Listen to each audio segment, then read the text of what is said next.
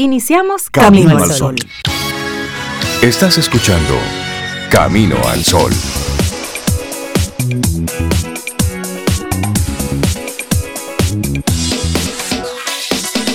Estamos arrancando nuestro programa. Buenos días, Cintia Ortiz, Sobeida Ramírez, donde quiera que se encuentre, Laura Sofía Encarnación y a todos nuestros amigos Camino al Sol oyentes. Muy buen día.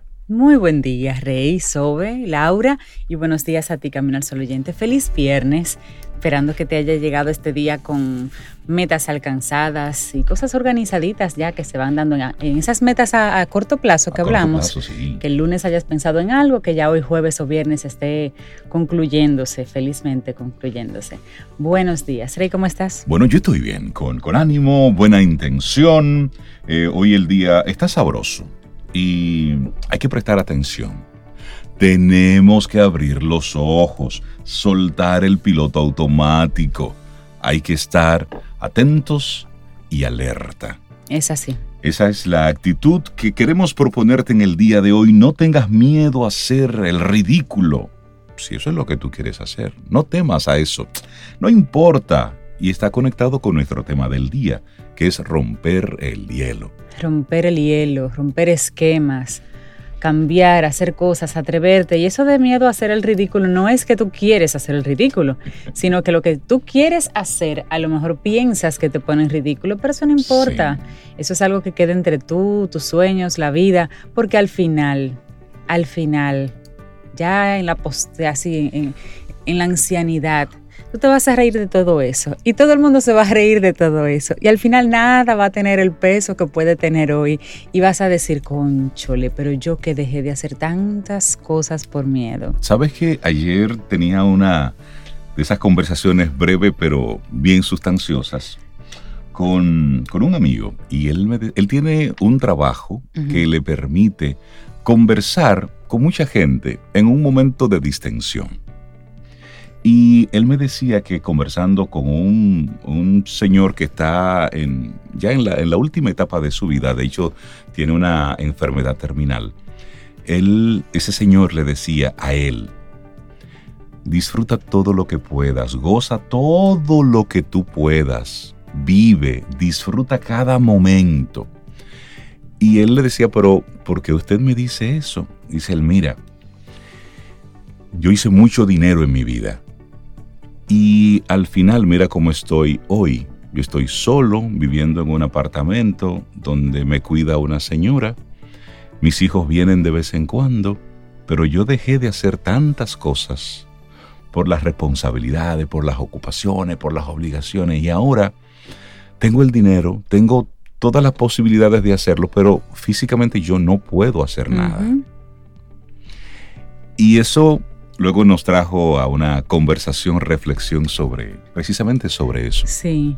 De cómo nosotros, aunque nos los digan una y otra vez, una y otra vez, una y otra vez, em, estamos metidos en este, en este carrusel, en este, en este sistema. Y llega un momento en el que nos damos cuenta de que eso que nos decían, sí, es verdad.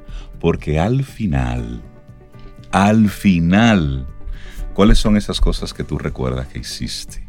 ¿Cuáles son esas Mira, nadie recuerda las posesiones, nadie recuerda lo que nadie, compró. No, nadie recuerda que cambió el carro gris por un rojo deportivo, que compró, que tuvo y que hizo. Pero sí recuerda a dónde fue, qué le gustó, dónde se divirtió, el susto más grande que se dio por una aventura. Eso sí, tú lo recuerdas. Recuerdas un abrazo. Sí. Recuerdas buenas conversaciones. Y lo decimos y no es que sea un cliché, no es que, es que vivamos y vivamos hoy. Y esa es la invitación que te queremos hacer. Y esto de romper el hielo, es posible que hoy, durante el transcurso del día, te coincidas con varias personas y por tu estar en piloto automático, te pierdas de conocer gente interesante, simplemente por temor, por vergüenza o por estar ensimismado en tu dispositivo móvil. Entonces, levanta un poco la vista a esa persona que está cerca de ti, dale un saludo, así con mascarilla y con distanciamiento, como hemos estado hablando. Pero atrévete a tener esa conversación. a, mirar a la persona a, los Buenos días. Siempre nos topamos aquí, ni siquiera me sé su nombre. ¿Cómo está usted? Mi nombre es fulano de tal. Y preséntese y rompa el hielo. Rompe el hielo. Tú no sabes lo que puede suceder a partir de ahí. A lo mejor ahí hay una persona que tiene, eh, que tiene aprendizajes para ti o tú tienes para esa persona también aprendizaje. Y ahí hay todo O una simple amistad maravillosa que se puede generar ahí y te la estás perdiendo. Así es que arrancamos nuestro programa Camino al Sol con, con esa intención, con esa, con esa actitud. Tenemos hoy, bueno, pues nuestros invitados, tenemos gente, gente que nos gusta, gente chévere que estaremos, con la que estaremos compartiendo en estas dos horas. Ten un buen día, un buen despertar. Hola. Esto es Camino al Sol. Camino al Sol. Es momento de reflexión. Camino al Sol.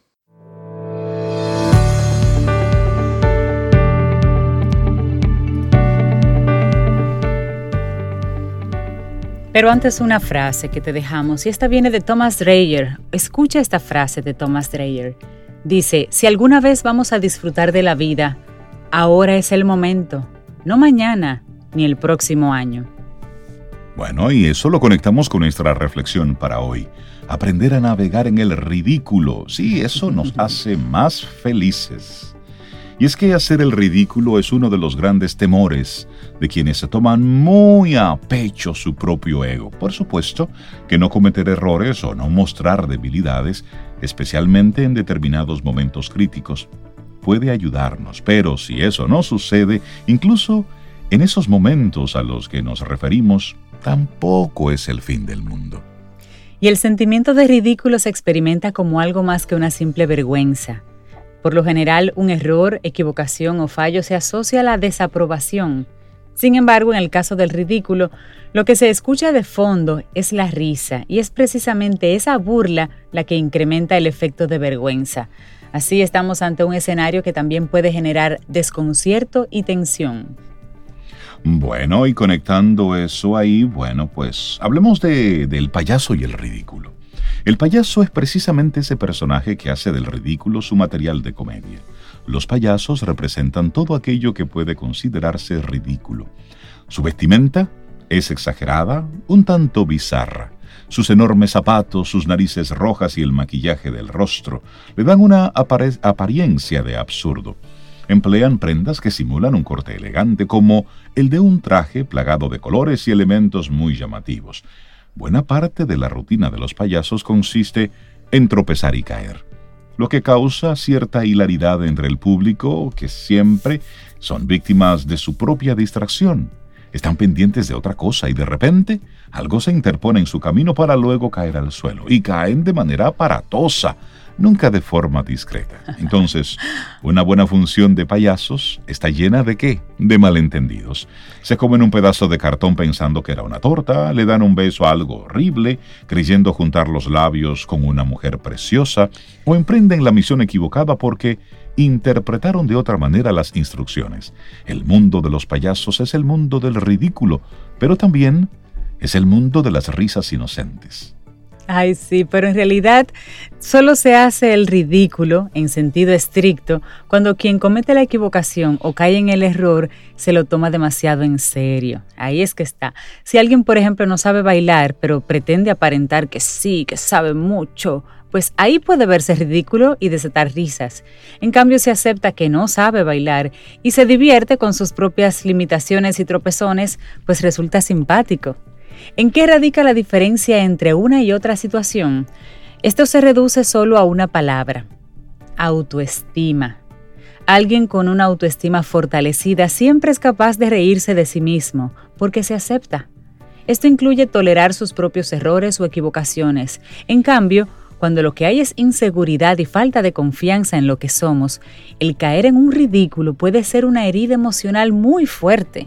Así es, bueno, el verdadero error está en creer que uno solo es digno de aprecio cuando acierta o cuando atina, cuando no comete errores, cuando no hace o dice algo inapropiado. En ese caso no hay un verdadero aprecio por uno mismo, sino más bien una autovaloración simulada.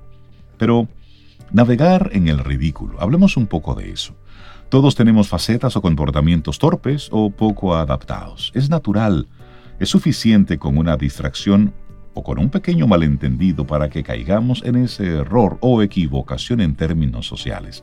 Frente a esto, solo hay un antídoto, ser genuinos y por lo tanto humildes. No podemos pretender hacer lo correcto en todas las circunstancias. Lo que sí podemos hacer es trabajar para sentirnos orgullosos de lo que somos, para perfilar un retrato en el que se aprecie una persona íntegra, esto es, con defectos, virtudes, errores y aciertos. Eso nos permitirá eliminar ese deseo de ocultarnos, de disimular o de permitirnos mostrar solo las facetas que anticipamos que más le van a gustar a los demás. Bueno, podemos llegar a familiarizarnos con el ridículo adoptando gestos o posturas absurdas frente al espejo, o saliendo a la calle sin arreglarnos demasiado, poniéndonos algo original que llame la atención o genere sorpresa. Si lo hacemos, nos daremos cuenta de que seguiremos siendo los mismos e incluso estaremos en disposición de acompañar las risas de aquellos a los que les causemos gracia.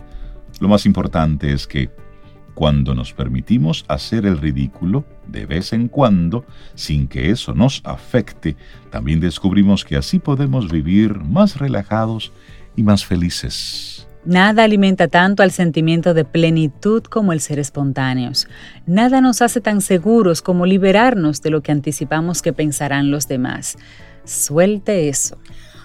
Edith Sánchez es la profesional de la salud mental que en el día de hoy nos propone este tema, hacer el ridículo, aprender a navegar en el ridículo y que eso nos hace más felices. No importa, te caíste, te paras, te limpias y puedes decir el comentario, fue un golpe, me di, me dolió y sigues.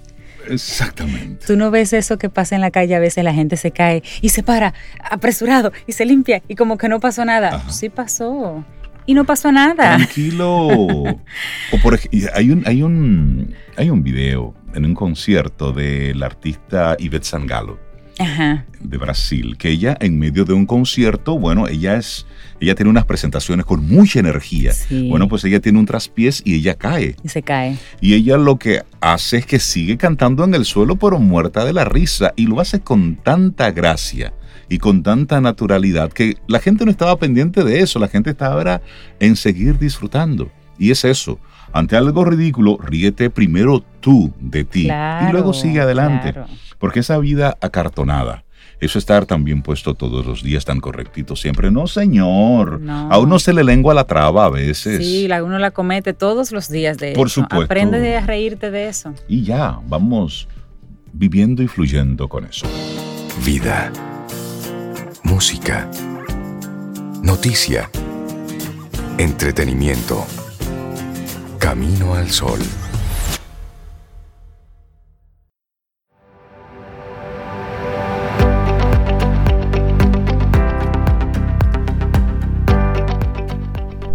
Sin irnos al extremo, tómate un momento para hacer algo estúpido, algo loco, algo divertido. Akiro Prost.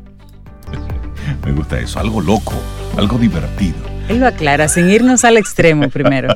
Pero sí. Vamos avanzando. Esto es Camino al Sol. Conectamos, recuerda nuestra web, caminoalsol.do. Y también estamos en la FM a través de estación 97.7 FM.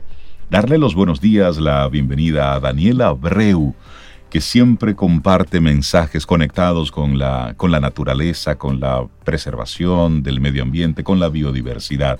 Daniel, buenos días, bienvenido a Camino al Sol, ¿cómo estás? Buenos días, muy bien, maravillosamente bien.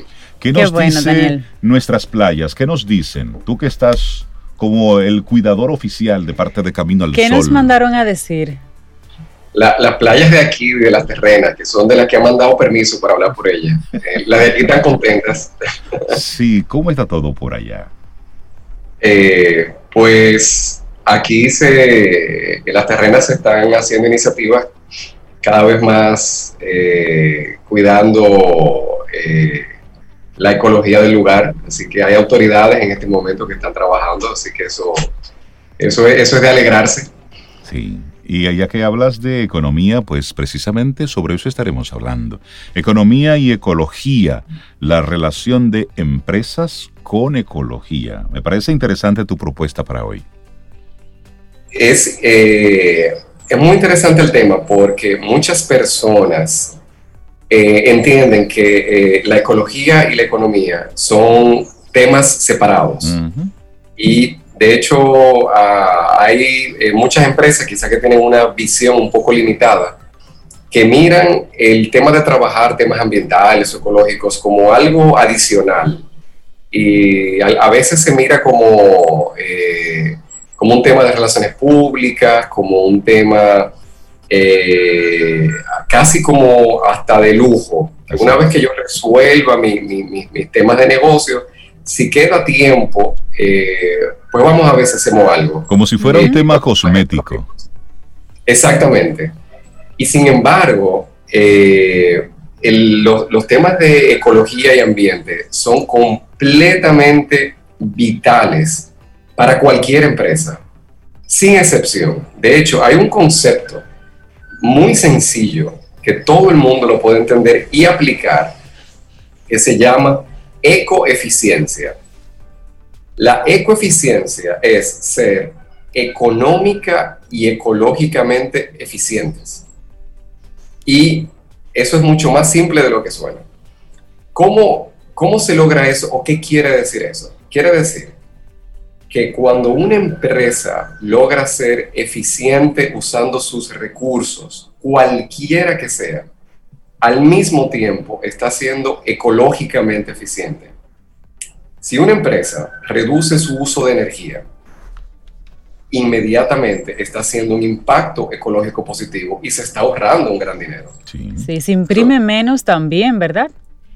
Claro, por ejemplo, si, se, si una, eh, una empresa bancaria o financiera, que son empresas que suelen necesitar imprimir mucho, muchas cartas, muchos estados de cuenta, un mínimo porcentaje de reducción a nivel de impresión, al mismo tiempo que se ahorra dinero, se está haciendo un impacto positivo ecológico porque es una al año cuando se calcula. A veces eh, no nos damos cuenta de que reduciendo un porcentaje de tantas impresiones al día, cuando tú lo multiplicas al año, posiblemente estás hablando de toneladas de papel que se dejó de imprimir, por lo tanto, toneladas de papel que no hay ya que sacarlo de la naturaleza para que la empresa lo utilice.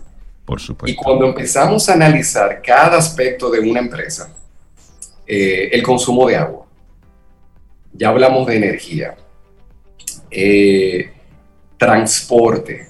Ahora, en estos tiempos, muchas empresas involuntariamente, más igual cuenta, eh, han tenido que reducir dramáticamente los gastos de transporte de su empresa. Cuando calculamos y logramos reducir la necesidad de transporte de una empresa, inmediatamente estamos impactando en la ecología. En resumen, la, los, la mentalidad de lograr funcionar al máximo utilizando el mínimo de recursos es una mentalidad ecológica. Totalmente. Entonces, em, ser tener una mentalidad de ecología en las empresas es una, una, mentalidad que nos lleva a cualquier empresa a ser más rentable, no menos. Y entonces ahí empezamos a entender cómo el tema, porque la, ojo, esto no es algo eh, como que lo estamos teorizando, sino que tenemos que recordar que la maestra de la eficiencia es la naturaleza. El ser humano. Reciclaje, claro. Y del, reciclaje. Pero fíjense, la eficiencia que tiene un árbol, no hay ningún ingeniero humano todavía que haya logrado el nivel, lo que el, un árbol se desarrolla con el mínimo de energía. O sea, fíjense lo que es una semillita y que termina convirtiéndose en una ceiba que puede medir 50 metros de alto y 40 pies de ancho. Eso bueno, Daniel, hace unos días, y perdona la interrupción, hace unos días un experto eh, daba declaraciones sobre un descubrimiento que había hecho con una técnica y unos, y unos equipos que estaba trabajando, que en el desierto del Sahara eh, se habían contabilizado aproximadamente 1.8 millones de árboles pero árboles no juntos para formar un bosque, sino separados. Y como ese árbol solito, por ejemplo, porque son individuos, o sea, de manera individual, como solito podía sobrevivir a las condiciones tan áridas de un desierto. Y ese software había contabilizado 1.8 millones de árboles en más de un millón de kilómetros cuadrados. Si esos árboles fueran consultores, fueran los más buscados del mundo, ¿cómo tú sacas energía de donde parece que no hay, agua de donde no hay? Correcto. Y la, utilizas, o sea, y le, y le das el uso exacto, preciso, eh, sin desperdicio. Entonces, hay muchísimo que tenemos que aprender eh, las personas que están totalmente metidas en el mundo de los negocios, las empresas, darnos cuenta de que la mayoría de los grandes inventos que, que tenemos hoy en día han sido inventores que se han puesto a observar cómo el murciélago utiliza su radar, cómo los pajaritos vuelan, y eso han terminado convirtiéndose en nuestras antenas, en nuestros aviones. Es decir, es darnos cuenta que la naturaleza puede ser una de nuestras principales asesoras de negocio. Si, sí, nos abrimos a observar a todas las enseñanzas que nos está dando. Ese concepto de coeficiencia, eh, yo quiero dar los créditos de dónde yo lo aprendí. Esto yo no lo aprendí eh, leyendo el Journal de Harvard. Esto yo lo aprendí de la Asociación de Industriales de Herrera de la República Dominicana, que ya desde los años 90 aquí se estaba trabajando ese concepto. A mí me consta porque lo, lo aprendí en la práctica, no lo aprendí teóricamente, sino aquí ya desde los años 90 había un grupo de empresas, eh, entre ellas concretamente, que lo recuerdo muy bien, eh, Helados Bon, que ya estaban trabajando con ese concepto de ecoeficiencia en República Dominicana muchísimo antes que otros países y antes de que fuera un concepto de moda. O sea que tenemos que también eh, reconocernos, que pocas veces lo hacemos, de que en varias cosas aquí sí que se ha, se ha trabajado de manera innovadora en nuestro país. Así que eh, varios empresarios locales han, han, han, tenido la inquietud y la visión de trabajar de esta manera. Eh, así que esto es reconociendo el trabajo de empresarios dominicanos y darnos cuenta de que podemos ser ambientalistas, ecologistas y buenos empresarios. Es que eso, es un matrimonio muy feliz. Em, y quiero aprovechar, digamos que ya como acabo de decir, que desde los años 90 y desde antes, ya muchas empresas han trabajado estos conceptos. El tema de ecología, ambiente y empresas ha seguido evolucionando.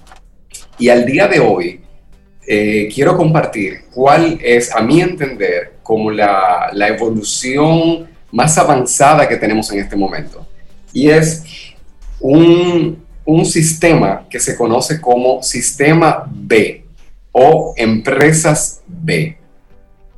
Estas, eh, eh, esta forma de mirar la, la, relación de las empresas con el ambiente y con la comunidad está revolucionando la manera como se hace negocio.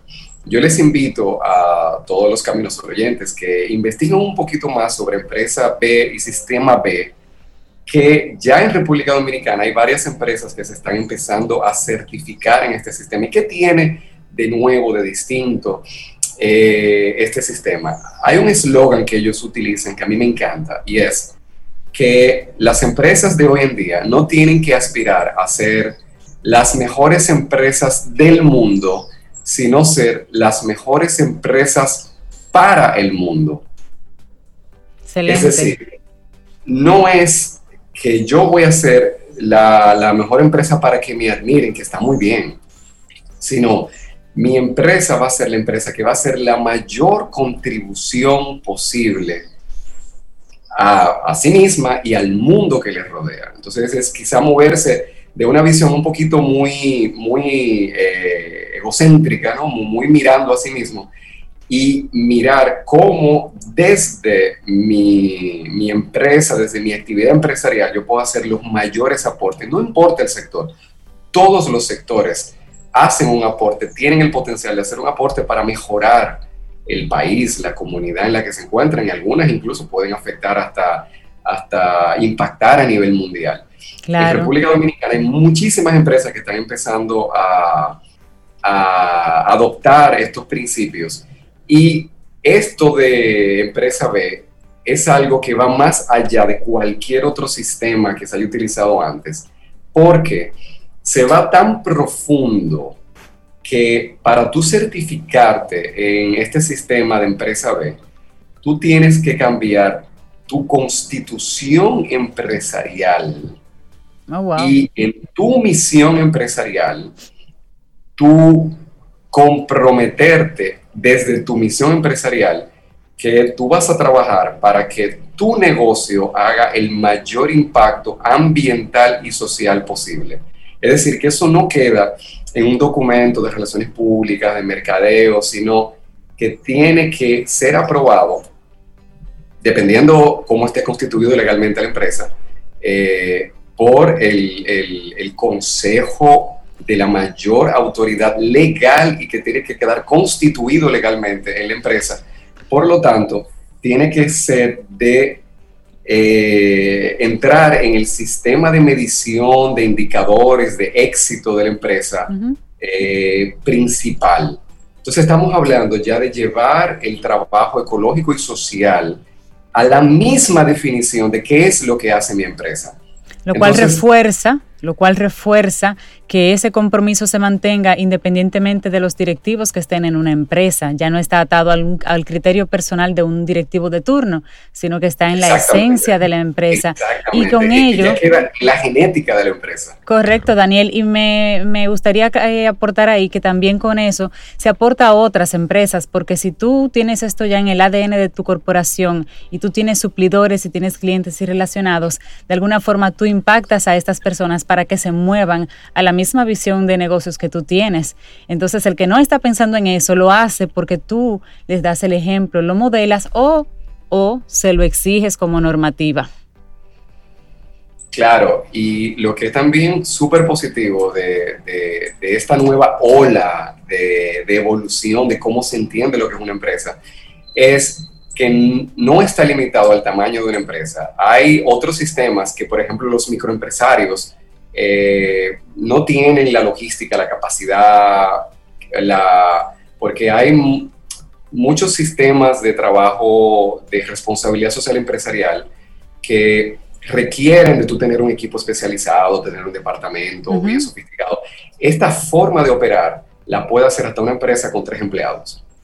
Eh, porque es algo de, mentalidad, de cómo tú miras la empresa, de cómo tú y eso Está, y eso está conectado con lo que es la, cultura de la misma empresa, que inicia muy bien con, esa, con ese interés de los ejecutivos, de los que están encabezando, pero luego que vayan conectando eso hacia los diferentes colaboradores. Y como decía muy bien Cintia, no importa si son los colaboradores internos, los clientes, los relacionados, es ir contagiando con ese, con ese concepto que va a más. Daniel, las personas que estén interesadas en los empresarios, los emprendedores que estén interesados en conectar con esto, ¿qué tipo de búsqueda deben hacer relacionadas con eh, certificaciones, validaciones?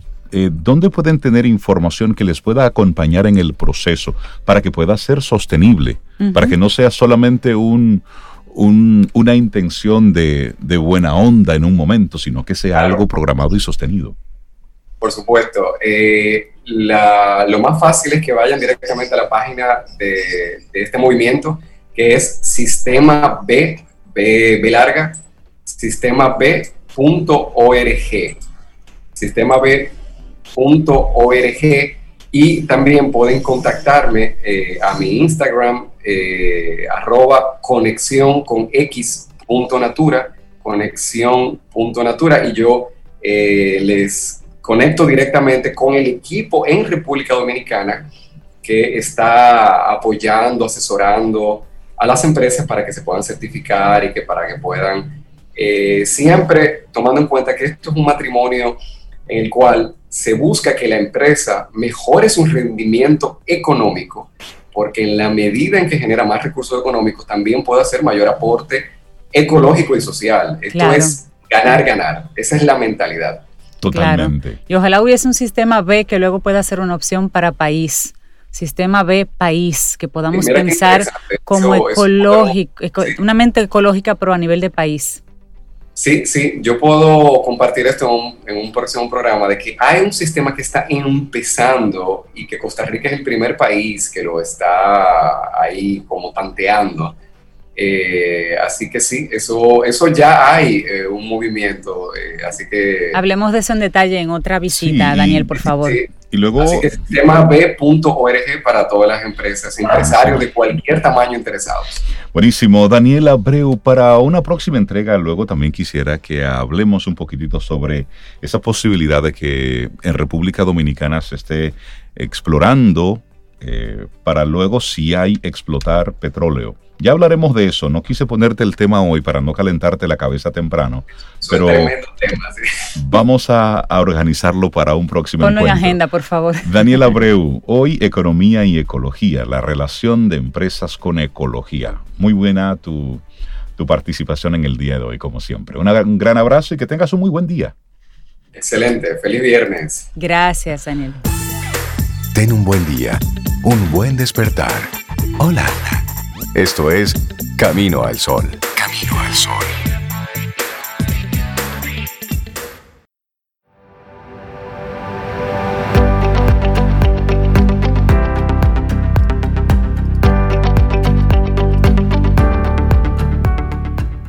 Brian Kranz te manda decir, transfórmate en quien siempre dijiste que serías. Sigue moviéndote, no te detengas empieza una revolución. No es que digas, es que seas. que hagas. Es que hagas. Bueno, vamos avanzando. Quiero pedirle de forma pública eh, mis, mis disculpas a, a Michael Camilo. Perdón, perdón. Perdón, perdón. y a todos los amigos Camino al Sol oyente que estaban disfrutando, bailando y tocando Caribe.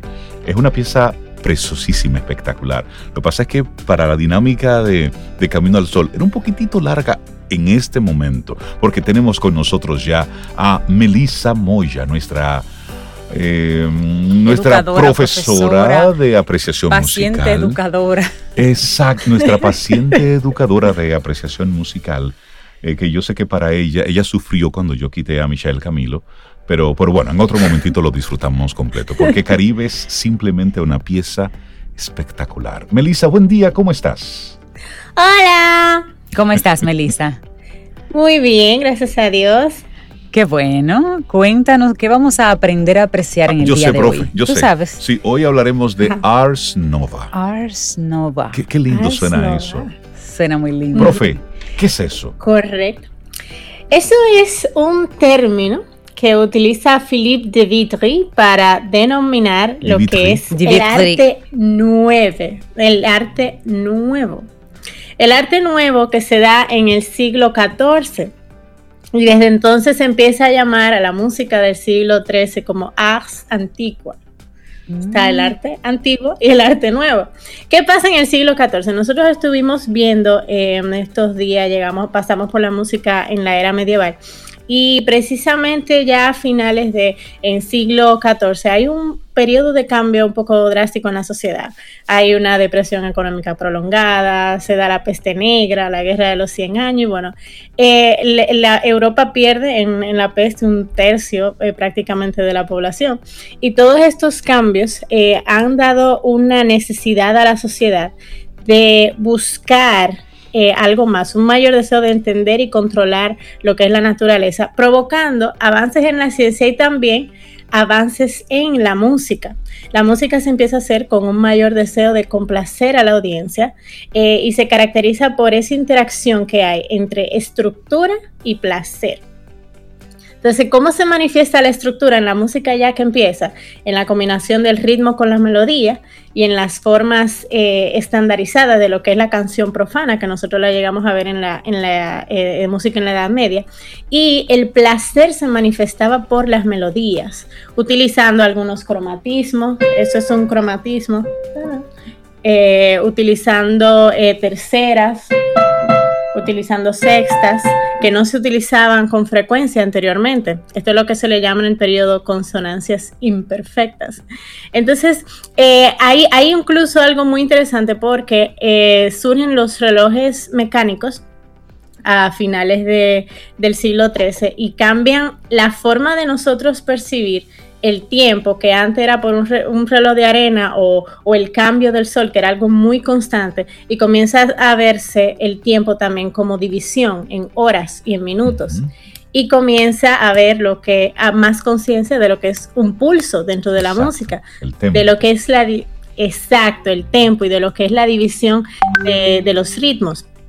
Entonces, este, este, estilo que se da acá presenta innovaciones al ritmo bastante eh, importante. Primero porque se permite una división imperfecta de los tiempos. Ya los ritmos no son tan como estáticos, sino que empiezan a haber ritmo, por ejemplo, ta, ta, ta, y, más de ese tipo, más ritmos imperfectos. Y también hay una división de la, de la nota que era de menor duración y ahora se divide en otras. Antes en la era medieval, cuando vimos canto gregoriano, por ejemplo, vimos que, que los ritmos eran muy libres. Ahora ya son más medidos. Ahora se hace una forma de escritura que permite que nosotros eh, podamos establecer o sea, ya un tiempo específico y de que esta pieza que yo escribo hoy en esta ciudad, eh, cuando la toquen en Ciudad X, donde no me conocen, donde no saben nada más que el manuscrito, la pueden ejecutar tal cual. Entonces, esto, eh, esto hace incluso que se dé dentro de la música lo que es la síncopa, que es un recurso que nosotros hemos oído eh, en muchas piezas, que consiste en que tú desplazas, o sea, una nota dura más, aparece un acento débil y dura hasta un acento fuerte dentro de un tiempo. Por ejemplo, si yo hago, si este es el pulso de mi canción y yo hago ta, ta, ta, ese ta, que la nota yo la hice aquí, ta, y se prolongó hacia después de este acento fuerte. Eso es lo que se llama una síncopa. Entonces, vamos a ver, vamos a escuchar un poquito de cómo se da esto. Eh, con lo que es el motete isorrítmico, que vamos a explicar lo que es, eh, de Philippe de Vitry y Nova Vert Animus.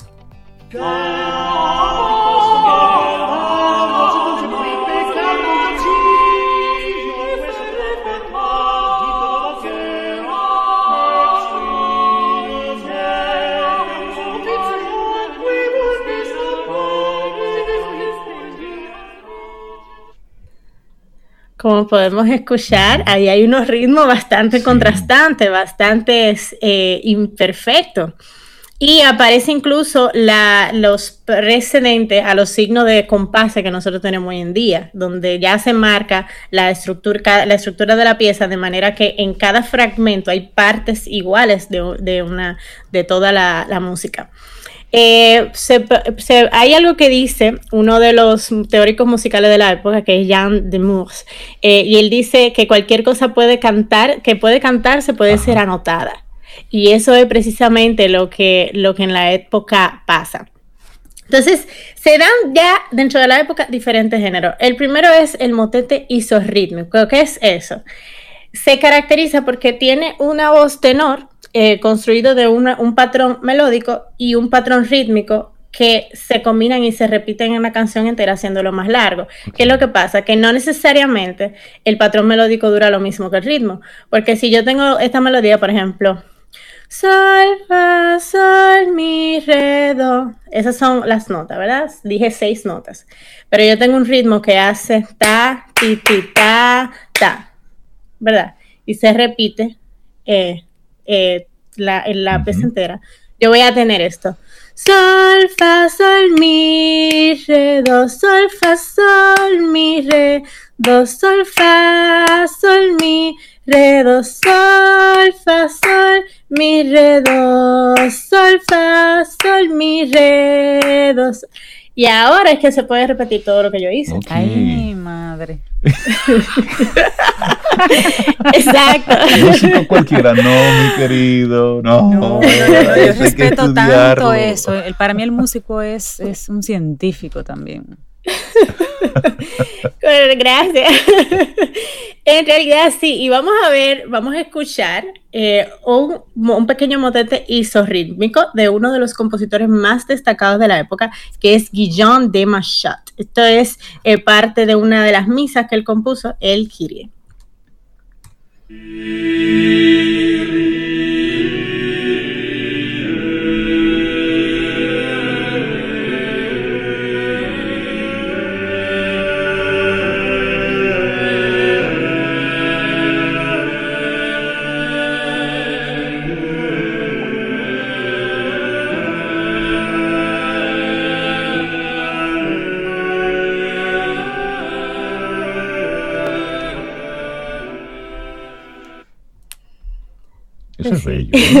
hermoso, hermoso. Hermoso. Y fíjense cómo se mantenía, cómo el tenor mantenía eh, el ritmo constantemente. Y este, este es una pieza de Guillaume de Machot. Él fue uno de los, el, el compositor más importante de, del tiempo. Él recibió bastante apoyo de la realeza eh, y eso permitió también que él creara más de 140 obras musicales y 300 poemas. Y compuso dentro de los diferentes eh, géneros del periodo. O sea, él se compuso en, en explotar eh, todos los géneros que él tenía a su mano. Eh, otra de las de los tipos de piezas que aparece es el oquetus, que es otra técnica de ars nova, eh, donde las voces se alternan y se suceden rápidamente, una después de otra. Entonces, cuando una está guardando silencio, la otra canta. Y las piezas empiezan a hacer un amplio recurso de, esto. Eh, cuando lo hacen, entonces es lo que se llama oquetus. Vamos a escuchar un pequeño fragmento anónimo que se llama Inseculum Damens Longum.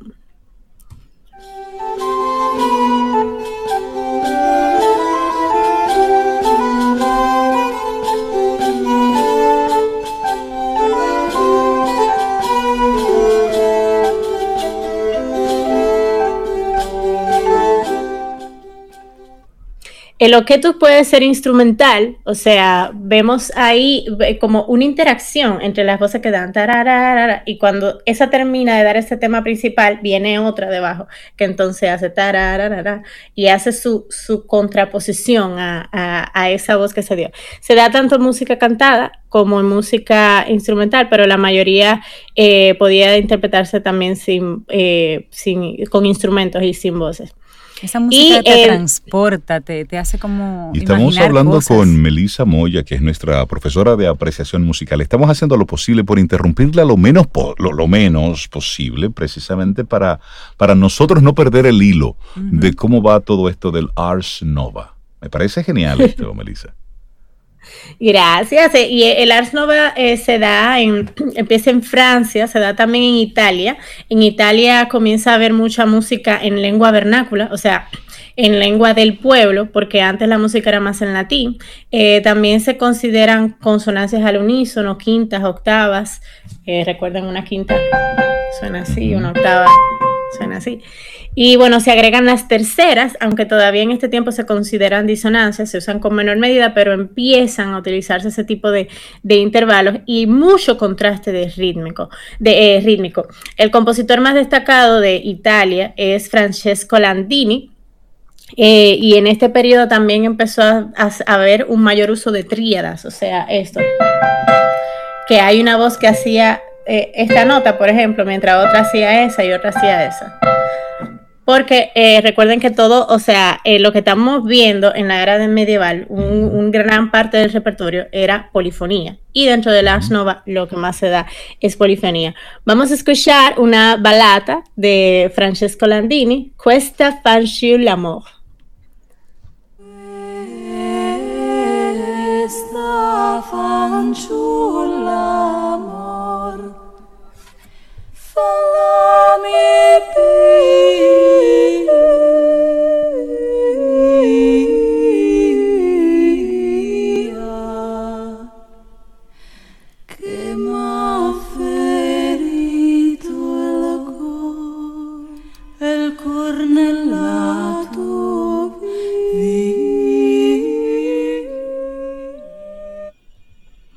Otro mundo. Eso es bello, una balata. Hermoso. Una balata. Sí, en este, en este periodo también se dan canciones monofónicas. Uno de esos tipos es la balada, que consiste en tres estrofas cantadas con la misma música y terminadas en el mismo verso. Eh, también se da eh, el rondó, que es una, una pieza que tiene una estrofa luego pasa una estrofa A, por ejemplo, luego pasa a una estrofa B y vuelve y se repite la A pasa una estrofa C y vuelve y se repite la A, y así sucesivamente. Y eh, tenemos también el virelai, que es un, género que tiene un estribillo y al, principio y luego le suceden eh, tres estrofas. Entonces, este, este esquema se repite varias veces. Eso es dentro de las canciones eh, monofónicas. También se da el formes fixes, que es un género donde el texto y la música tienen esquemas particulares repetición e incluyen un estribillo. Eh, ya para analizar estos géneros habría que escuchar la pieza completa eh, y no, no lo vamos a hacer ahora, pero eh, sí les exhorto también a que puedan buscarlas porque para que distinguir ese tipo de, y, una pregunta, esto del Ars Nova, ¿en qué época ocurrió? Esto ocurre en el siglo XIV. Estamos hablando al final, cerca, después de 1290, o sea, ya entrando al, 1300. Eh, ocurre en Europa y, bueno, se da precisamente entre toda esta ola de cambios donde hay bastantes avances científicos y, hay, y, el, y la sociedad está atravesando también eh, la crisis. Se da, eh, aquí ocurre lo de la o sea, después de eso que en, con, eso, algo que da pie a eso es la guerra de los 100 años entre Francia e Inglaterra. Em, también es una época donde hay crisis en la, en la misma iglesia, eh, se empieza a separar un poco la iglesia del poder político en ese entonces. Y bueno, eh, estos son géneros que se dan acá. También otro, el, el, último género que se trabaja dentro de este periodo son las canciones polifónicas o chansons, que es un estilo donde la voz superior, que es la que lleva la voz principal, es apoyada por el tenor y mientras este progresa lentamente no lleva texto alguno. Eh, las canciones polifónicas de Machot, que era el, compositor más destacado, eran muy estilizadas y no podían bailarse. Vamos a escuchar un, eh, por último un ejemplo de, de, esto. Se llama The Tuts Fleurs de Guillaume de Machot.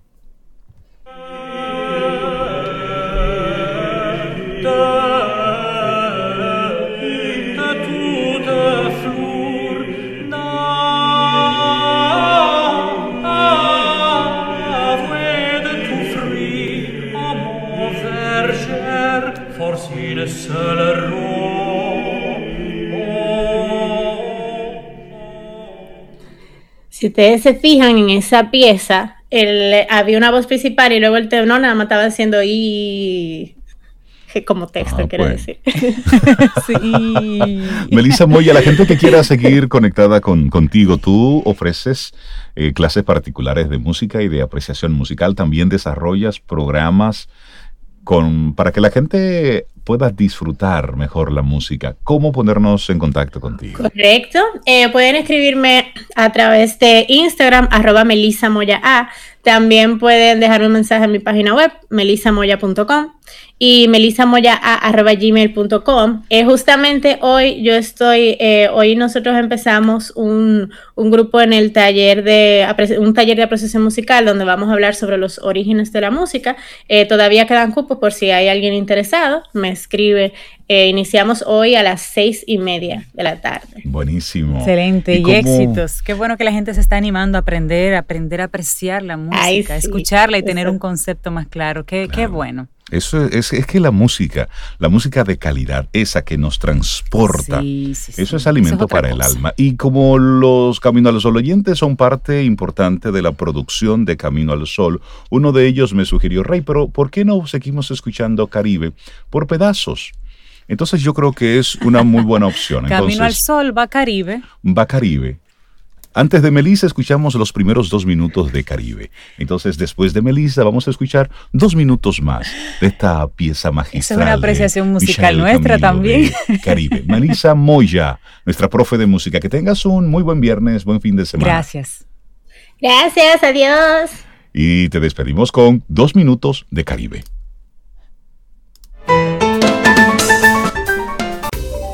Te acompaña Reinaldo Infante. Contigo, Cintia Ortiz. Escuchas a Sobeida Ramírez. Camino al Sol.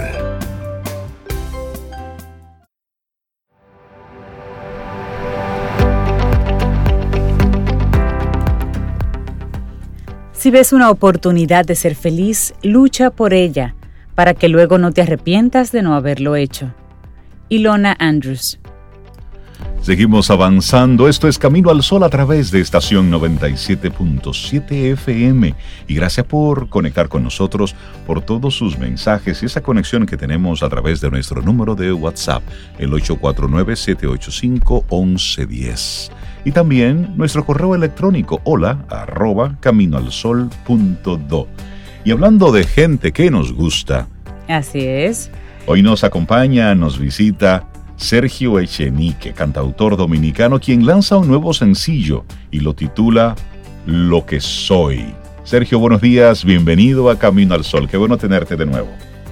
Buen día, buen día, gracias por invitarme nuevamente, ustedes saben que a mí me encanta estar aquí, en este programa. Bienvenido. Y la verdad que ustedes, ustedes deberían tener esa voz en el app que se llama Calm, que es como para dormir. Porque definitivamente tienen como esa sutileza. En la mañana siempre es como reconforting. Qué bueno que, que, tienes esa apreciación de lo que hacemos esa iniciativa así de conectar. Voy a romper el hielo con ellos. Sergio, lo que soy. Esta es la segunda canción que das a conocer de tu proyecto que estás cocinando ahí. Hablemos de eso. Bueno, esta canción surgió eh, durante la cuarentena. Eh, ya, ya empezando a, construir lo que vendría siendo mi álbum. Eh, siento que tuvo mucho que ver con la música que, estaba consumiendo durante la cuarentena. Consumí mucha música de los 80, mucho, mucho funk eh, y mucho pop. definitivamente me, me, sumergí ahí en la música de Prince. Aprendí mucho de él. Es un artista, uno de mis artistas favoritos. Y, y siento que hay como una, una, una esencia de eso que me ha influenciado él durante los años. Y tiene un color diferente al anterior sencillo, pero es para que la gente conozca eh, los colores que vienen para el álbum. Que, hay movimiento, como también hay canciones que, que van a ser un poquito más sutiles, más profundas, más íntimas, por así decirlo. Lo que soy, Cuenta un poquito de, Sergio Echenique, la persona, la situación actual. Cuéntanos un poquito las letras de lo que soy. Bueno, lo que soy tiene mucho que ver con, con las personas que te rodean, que, te, que te moldean de manera, obviamente de manera positiva tanto como negativa, porque hay cosas que, que, aprendes de la otra persona que no necesariamente van a ser buenas, pero, pero tiene mucho que ver con el entorno que me ha rodeado, y, yo agradeciéndole a ellos por haberme enseñado tantas cosas y por acompañarme en esta aventura, en esta vida. Y, también tiene que ver con que no tenerlos a mi lado a veces se siente como si, si estuviera echando para atrás. Interesante ya sea mi familia, ya sea mi pareja y todo eso. Es interesante esa reflexión que haces sobre, sobre cómo, cómo surge. Hablemos un poco sobre la parte técnica, la producción, quiénes te acompañan en la realización de lo que soy. Bueno, esta es la primera eh, canción del álbum que produje solo en, mi rinconcito, en mi estudio, pero luego, luego, luego me, me junté con Joel Berrido, productor dominicano muy bueno, y él me ayudó a hacerle los arreglos finales, ya los toques finales, y también a mezclar el tema. Eh, realmente hizo un tremendo trabajo porque suena, suena muchísimo mejor que lo que yo esperaba. y, tengo mucho que agradecerle a él y a Alex Serodakis, que fue el que masterizó el tema eh, desde Nueva York. Y bueno, las personas que están involucradas en el video, en el visual, es el mismo, el mismo equipito del anterior, de realidad o ficción, eh, Raimi Guzmán y Isabela Bretón, que han estado haciendo un, trabajo muy bueno. Siento que de mis mejores trabajos hasta ahora, eh, y también a nivel conceptual. Siento que la línea se denota muy bien lo que quiero proyectar con, la música que estoy haciendo ahora. Y, bueno, más personas que agradecerle, las personas que estuvieron como talentos dentro del video, eh, la modelo, Jonaidi, y también eh, tengo que agradecerle a mi banda que también estuvo presente en el video. Buenísimo. Y en tus palabras, y, en tus palabras hay mucho de trabajo colaborativo, trabajo en equipo. ¿Qué tan importante es toda esa gente que está en tu entorno? Si supiera que para mí es muy importante porque siento que por ellos termina de llegar al 100%, al potencial que siempre le quiero dar a mi música. Anteriormente no, no colaboraba tanto, por así decirlo, pero siento que ahora que he conformado un equipo, eh, las cosas están fluyendo más fácil y, y, tengo como un feedback constante qué bien. De, de, qué sirve, de qué es mejor. y, soy muy receptivo con eso. Buenísimo. Bueno, pues Sergio Echenique, lo que soy, nos gustaría que tú mismo presentes tu canción para todos nosotros y los Camino a los oyentes que estamos deseosos de conocer tu nuevo tema. Pero claro que sí, a todos eh, los radio oyentes, a todos los fans de Camino al Sol. Yo no tengo esa voz tan sutil como, como, como todos esperan, pero, pero quiero de verdad dedicarles esta canción a todos ustedes, a, las personas que los rodean, que, que, que han influenciado de manera muy positiva en su vida. Y espero que la escuchen, que la compartan y que, y que les guste todo esto que estamos haciendo con el proyecto. Prometo que vienen muchas cosas más y voy a seguir dándole más música. Esto es lo que soy. Bueno, pues Buenísimo. ahí ya comenzamos a escucharla de fondo. Muchísimas gracias, Sergio, Echenique. Y éxitos. lo que soy. Un gran abrazo. Ten un buen día, un buen despertar. Hola. Esto es Camino al Sol. Camino al Sol.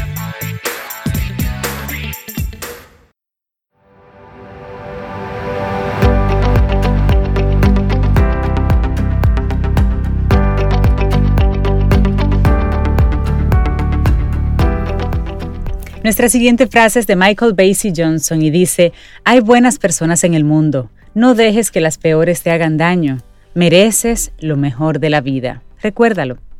Me encanta eso. Para ir ya cerrando este viernes y nosotros estamos muy contentos porque seguimos conectando con, con, gente que nos gusta, con gente que está haciendo cosas buenas, con gente que se atreve con, soñadores que pasan del dicho al hecho. Y para nosotros es motivo de muchísima alegría recibir aquí en Camino al Sol a nuestros buenos amigos de HH Solutions. Les damos la bienvenida a Miguel Peralta, quien es gerente de servicios, y a Heriberto Bienvenido Mondesí, director comercial de HH Solutions. Buenos días, bienvenidos a Camino al Sol. ¿Cómo están? Buenos días. Buenos días. Muy bien, ¿ustedes cómo andan? Estamos muy bien, y muy contentos de verte, Heriberto. Tantos años. Sí, Bienvenido a Camino al Sol. años. Heriberto y yo tenemos, bueno, tenemos buenos cuentos, y hay, historias, pero sí, que qué bueno verte de nuevo, Heriberto, y ver HH Solutions, las cosas que están haciendo. Y para los amigos Camino al Sol oyentes que, que conectan por primera vez con, con el nombre de HH Solutions, nos gustaría que en forma de resumen nos puedas compartir qué es HIH Solutions. Sí, fíjate, es una empresa eh, ya con 18 años en el mercado local, eh, dedicada y bien focalizada a lo que es, son soluciones, a proveer soluciones tecnológicas para instituciones. Eh, diferentes tipos de soluciones, entre ellas todo lo que es data center, estaciones de trabajo, móviles y fijas, que es lo que vamos a estar hablando en el día de hoy, en todos los temas de comunicaciones, pero sobre todo eh, con el concepto de transformación eh, y algo que venimos haciendo hace muchos años es el plan estratégico para continuidad de los servicios. Ahí es donde está HH Solution ya eh, posicionado y proveyendo soluciones a diferentes instituciones de esta índole. Imagino que han tenido mucho trabajo ustedes a propósito de la digitalización al vapor de muchas empresas y de brindar soluciones rápidas que permitan la interconectividad. Y el trabajo remoto, el trabajo desde casa. Miguel, hablemos un poco. Sí, sí. No, no, adelante. No, por favor, hablemos entonces precisamente de esas soluciones que están brindando, cómo la gente se beneficia y la importancia que tiene el servicio de ustedes. Bueno, sí, eh, realmente una de las cosas más importantes que tenemos es que tenemos un gran centro de servicios, que no es simplemente un, taller o un centro de venta de equipos, porque cualquiera puede vender equipos. Es, todo un concepto. O sea, tenemos un grupo de especialistas no solamente capacitados, sino certificados en las distintas soluciones de hardware que nosotros ofrecemos. Eh, y a la vez que ofrecen soluciones de soportes y garantías, aportamos valor al negocio con nuestras soluciones de servicio.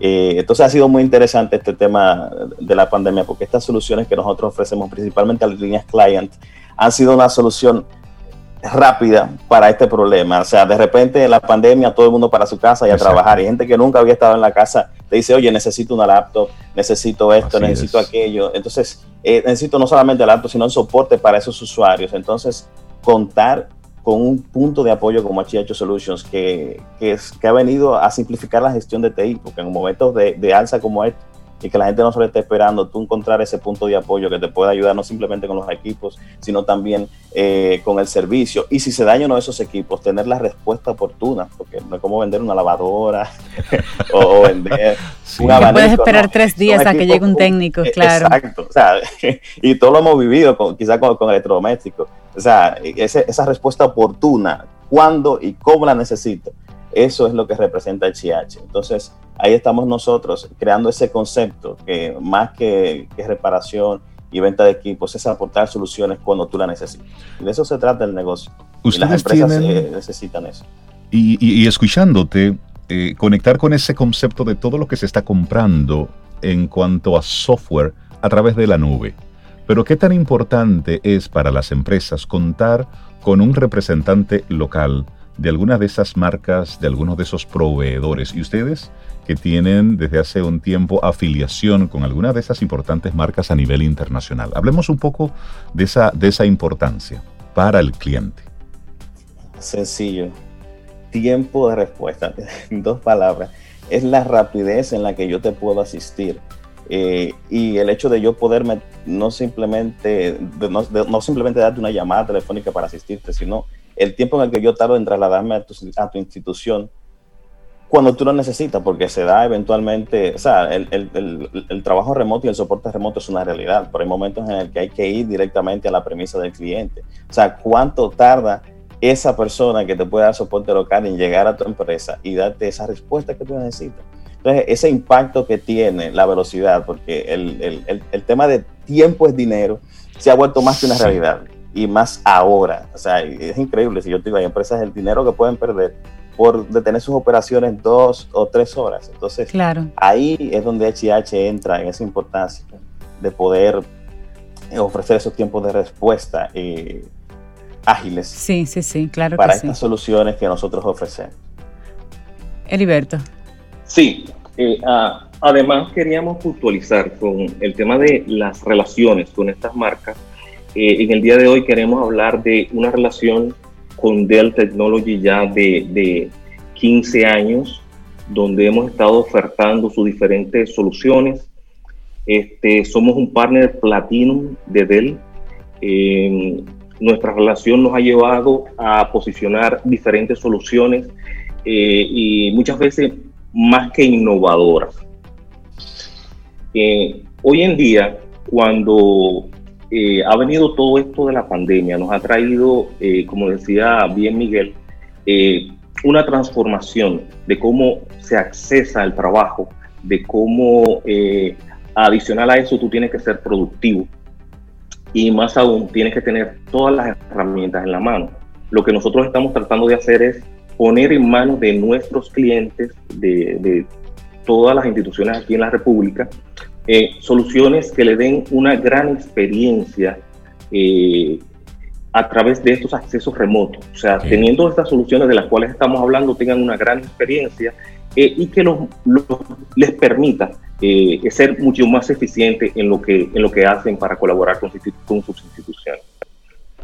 Y en muchos casos, eh, Heriberto, las grandes empresas tienen sus departamentos de informática que arman todo el entramado de lo que se va a necesitar y dónde se va a conectar y acuden empresas como HH precisamente para suplirse de esos equipos y de ese servicio. Pero hay muchos emprendedores ahora mismo y gente que son dos, una empresa que son dos, tres personas y ahora mismo están cada uno en una casa. Ustedes ofrecen el servicio de primero asesorar, o sea, ustedes necesitan una computadora los tres, pero ¿qué ustedes hacen para saber qué, debe, qué tipo, de, computadora, qué tipo de equipo, cómo los podemos conectar? Esa asesoría para una persona que no tiene acceso a un departamento de informática, ¿ustedes la proveen antes del proceso de compra? Mira, primero quiero eh, darte la información de que es puramente empresarial lo que estamos ofreciendo, eh, pero eh, se, trabaja con esto que tú dices. Eh, se acercan las instituciones a nosotros, nosotros miramos qué qué cosa están haciendo, qué cosa están necesitando y en vía de eso proveemos soluciones y contamos con un grupo de arquitectos que son quienes diseñan estas soluciones, estas soluciones para cada eh, institución. Un ejemplo bien interesante es que hoy en día en las sucursales de las entidades financieras, lo que más se requiere es aprovechar el espacio. Eso es algo que muchas veces el que no está envuelto en ese, en ese mundo eh, no lo percibe siquiera. Entonces, nosotros contamos con equipos eh, eh, como son las Optiplex de Dell, unos equipos súper ergonómicos, bien atractivos, pero también vienen a solucionar este, este, este problema. Ya estos equipos de escritorios fijos vienen de un tamaño que se pueden pegar detrás del monitor eh, que se va a utilizar. Es decir, ya es la época de tú tener ahí todo un, un armario. SPU ahí abajo entre las piernas. Exactamente. Siguen viniendo con, vienen con portatazas todavía los...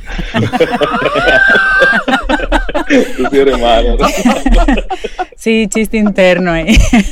Exactamente, pero, pero sí, estas eh, Optiplex así 3070 70-70 de, de, Dell, eh, tienen esas capacidades. O sea, tú tienes eh, espacios pequeños en las sucursales, el espacio es sumamente caro, de ahí viene a que hay que darles escritorios pequeños a, los diferentes representantes. Entonces, al mismo tiempo, ese espacio pequeño tiene que sacarle el mayor provecho. El mayor provecho. Entonces, como es, exacto, como este tipo de soluciones, nosotros podemos proveer en las estaciones de trabajo para, para las instituciones. Y ahí, escuchándote hablar, Heriberto, y conectando con lo que muy bien eh, pregunta Cintia para ir cerrando nuestra conversación, cada vez que uno piensa en la parte tecnológica, en arquitectos que me desarrollen y diseñen esa solución perfecta, pues voy en mi mente como emprendedor complejizando el asunto y a eso le voy poniendo dinero al lado. Es decir, eso me va a salir muy caro, yo mejor me compro una laptop en en Amazon y aquí yo voy resolviendo poco a poco. ¿Qué tan, qué tan costo efectivo es para ese que está empezando un negocio, a ese que tiene una pequeña empresa, el buscar una empresa como HIH que les asesore y les acompañe en el proceso? Mira, para nosotros en todos estos 18 años lo más importante es que el cliente llegue, independientemente del tamaño del mismo, y eh, apoyarles eh, con una relación de negocio. O sea, es un tema de relacionamiento, no es yo venderte algo y bye bye. No, no, no. El tema es proveerte una solución y que cuando esa solución en un momento X tenga una situación, tú vas a tener dónde llamar y nosotros vamos a estar ahí para apoyarte. Algo interesante también es el tema de que cada institución lo que está buscando hoy en día es focalizarse en la productividad de su negocio. ¿Ok? Entonces nosotros le decimos a nuestro cliente, el día a día de la tecnología, déjenlo a nosotros. Focalízate en ser más productivo, en, generar dinero en tu negocio. Entonces, eh, eh, hemos ido muy bien con eso porque es lo que están procurando la mayoría de las instituciones. Usted trabaja en una, en una institución, en una industria de producción de lácteos, por ejemplo. O sea, todo el que trabaja en esa institución, lo que tiene que saber es de cómo generar más dinero con ese lácteo. Exacto. ¿Ok? Y esa, esa parte de, de, acomodamiento de la tecnología, de ser mucho más costo efectivo, de que con una pequeña inversión tú logres lo que tú estás buscando, que eh, lo pueden dejar en manos de instituciones. Totalmente. La gente que quiera ponerse en contacto con HIH Solutions, ¿cómo conectan con ustedes? Mira, primero estamos en las redes. Yo tengo aquí a, a mi eh, contraparte, la, la, gerente de mercadeo, haciéndome señas. Eh, primero las redes. primero, sí, sí, sí, ya sabe, ya sabe. Un abrazo. Exacto, estamos eh, así mismo como HIH Solutions. Eh, señor Miguel, para que nos dé ahí los teléfonos, que yo sé que usted se lo sabe y es buenísimo, dele ahí. Sí, sí, pueden contactarnos eh, al 809-475-4474. Eh, ahí inmediatamente eligen, ser, eligen servicio, la parte técnica y le vamos a estar apoyando o elija a nivel del IBR a qué departamento quiere dirigirse. Buenísimo. Eh, también pueden contactarnos eh, por correos al correo eh, servicios arroba hhsolutions.com.do y ahí estaremos para darle esa respuesta oportuna que ustedes necesitan. Siempre a la orden, como yo digo. Buenísimo. Darle gracias. Por último, la, la, página, la página. Por supuesto. www.hhsolution.com. Por supuesto, Miguel Peralta, gerente de servicios, y Heriberto Bienvenido Mondesí, director comercial de H&H Solutions. Muchísimos éxitos, que estos 19 años se multipliquen por N y que sigan, que sigan los éxitos y que sobre todo brindando más. soluciones a, esos, a esas empresas en la parte tecnológica que tanto se requiere, esa asesoría oportuna. Que tengan un excelente día. Nosotros así vamos llegando ya al final de nuestro programa Camino al Sol por hoy, por esta semana. El próximo lunes, si el universo sigue conspirando, si usted quiere y si nosotros estamos aquí, tendremos un nuevo Camino al Sol.